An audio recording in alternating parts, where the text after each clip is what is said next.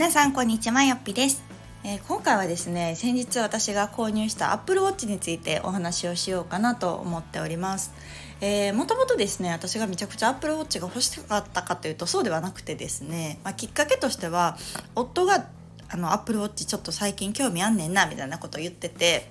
でなんか時計がねそもそもちょっと欲しいなっていうところで、まあ、仕事用でね普段時計はしてたんですけれどもなんかプライベートでも使えるのがいいなっていう時にあどうせやったらアップルウォッチにしようかななんていう話をしていて。で夫の誕生日が近かったのであじゃあ誕生日プレゼントアップルウォッチにしようかみたいなことを言った流れでじゃあ一回実物見てみようっていうので行ったんですね。まあそこで話を聞いてるとあなんか良さげやなと思って なんか私も欲しいなとか思い始め。でまあ私のお誕生日はまた先なんですけれどもちょっとまあお互いのねお誕生日プレゼントにしようかっていうことででこのタイミングで、えっと、お互い買ったっていうような流れになります。で私はあの仕事してた時もともとあの教員をしてた時は毎日ねつけてたんですけど子供が生まれてから時計を一切しなくなったんですね。でもやっぱりこう子供抱っこする時とか時計が当たるしで子供もなんかこう触ったりとかねしたりもなと思い始めて、まあ、家にねいる機会も多いから時計をするっていう生活をもうここね7年ぐらい離れてたんですよ。そうだからまあちょっと久々にうん、してもいいかなとか思ってアップルウォッチを購入したんですが、まあ、正直何ができんのかなみたいなのもあんまり分かってなかったんですね。なんかうんまあ同じねアップルやから私も iPhone 使ってるし Mac 使ってるしやから、まあ、なんかこう相性はいいんやろうなと思いながらもまあ、どんな感じなんやろうと思って使い始めたらですねこれが結構便利ででまあいろんなねきっと便利機能はたくさんあると思うんですけれども私はまだ多分全然使いこなせてはいない中で、まあ、その中でも、まあ、この点すごく便利だなと思うところを今日はちょっとねご紹介しようかななんて思いました。でまあ私が主に使っているっていうのが、えー、一つメインでえー、これが役立つっていうのがですねスマホを触る機会が一番減ったっていうのが、えーと、と Apple Watch に通知が来るっていうところですね、まあ、これは一番ベターなメリットかなと思うんですけれどもあの例えば私は仕事してる時にこう携帯をね充電してたりとかどっか置いてたりとかすると、まあ、その通知に気づかないわけですよ。でたまにこう保育園からのメールも「あ1時間前に来てた」とかね なんかそんなことも割とざらにあったのであその度にこう逃したくない通知に関してはこう選択できるんですね。このスマホに全て通知は行くとしても Apple Watch に通知をうん、促すものはこれとこれみたいな感じ選択ができるので、まあ、自分の中でこれはこうタイミングを逃したくないなっていう通知だけをあのアップルウォッチに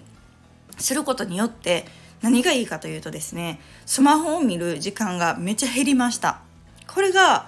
私の中ではベストオブ良かったなんですけれどもあなんだかんだスマホ見てたんやなと思って。っていうのも一回こうあだか通知来てるかなみたいな感じで確認でねあの見たタイミングでなんかインスタ開いてみたりとかね ツイッター見てみたりみたいなことをきっと今まではいろいろしてたんだろうなと思って。それが私 SNS の通知を一切この Apple Watch の方に来ないようにしてるのでそういう必要なメールとか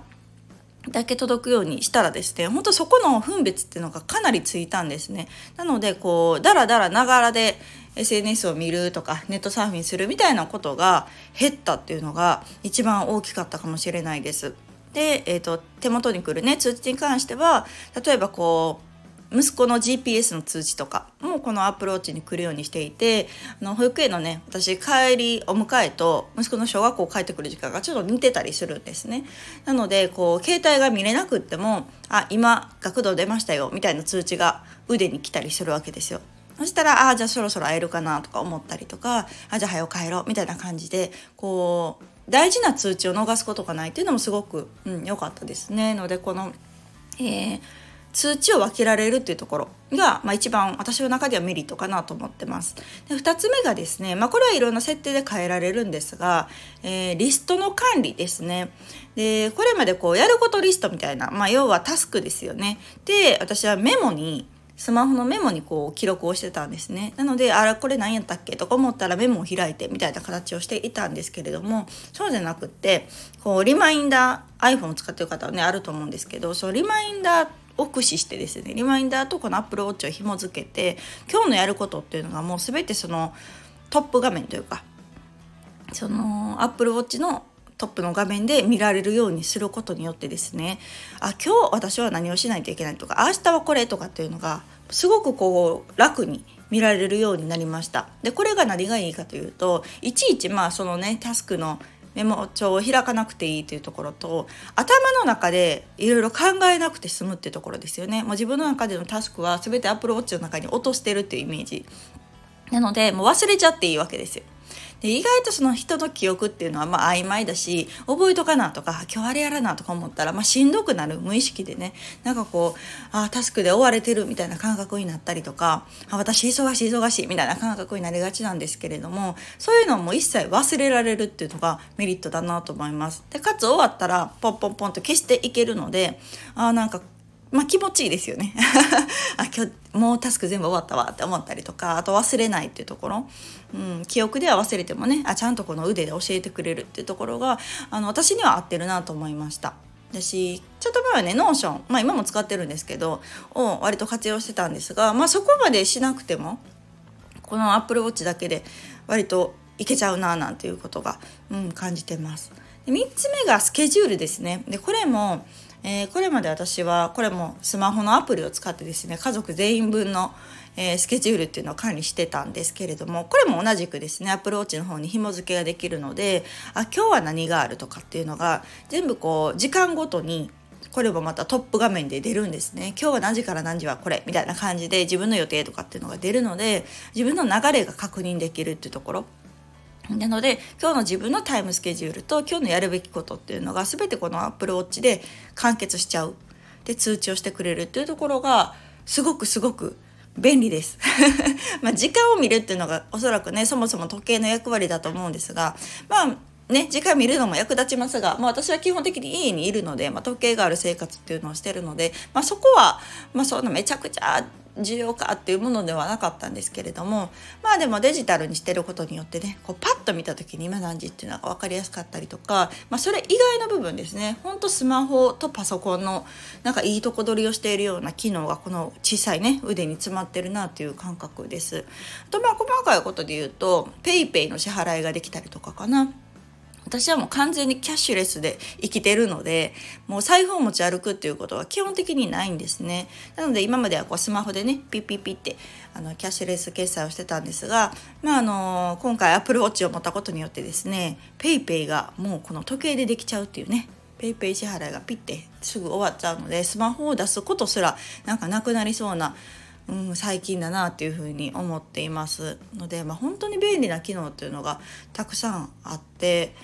なんかもうこれだけでいけるんちゃうなんて思ってますね結構スマホだったらねいろんなアプリ入れてまあすごく便利なんだけれども逆にこうシンプルじゃなくなったりとかするんですけど今回そのアプルウォッチにしたことによってすごくこうスリム化したなっていう、うんうん、印象です。まあ、ただ一点ちょっとね惜しいなと思う点はあるんです。でそれは LINE の通話通知が来ないこれ結構大きくってで皆さんどうなんでしょう？私はねもう通話ってほぼ LINE 通知なんですね。LINE 通知ってか LINE 通話で。で夫との、ね、通話だったりとか家族との通話だったりとかっていうのも基本的に LINE でするので LINE は来るんですよ。LINE は来るけど通話になると来ないんですよ。LINE 通話になると。これは結構ね困ってるというか改善してほしいなと思ってます。あの電話の着信に気づかないっていうことが 私割と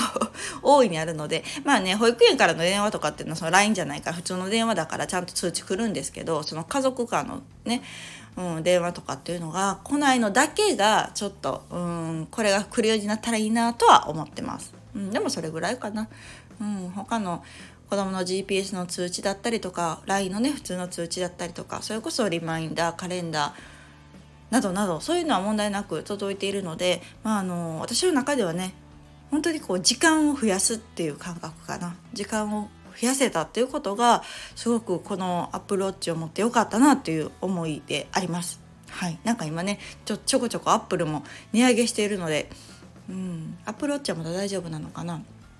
なのでもし買うならお早めの方がいいかもしれないし、まあ、新しいバージョンがねまた秋かな出るらしいので、まあ、もっとねちょっと高くても新しい方がいいわっていう方に関してはなんかそれを待ってみてもいいかなと思いました。うん、また私そうそう Mac もね新調したのでこれについてもまたどこかでねお話できたらなと思っております。ではまた次回の放送をお楽しみに。さよなら。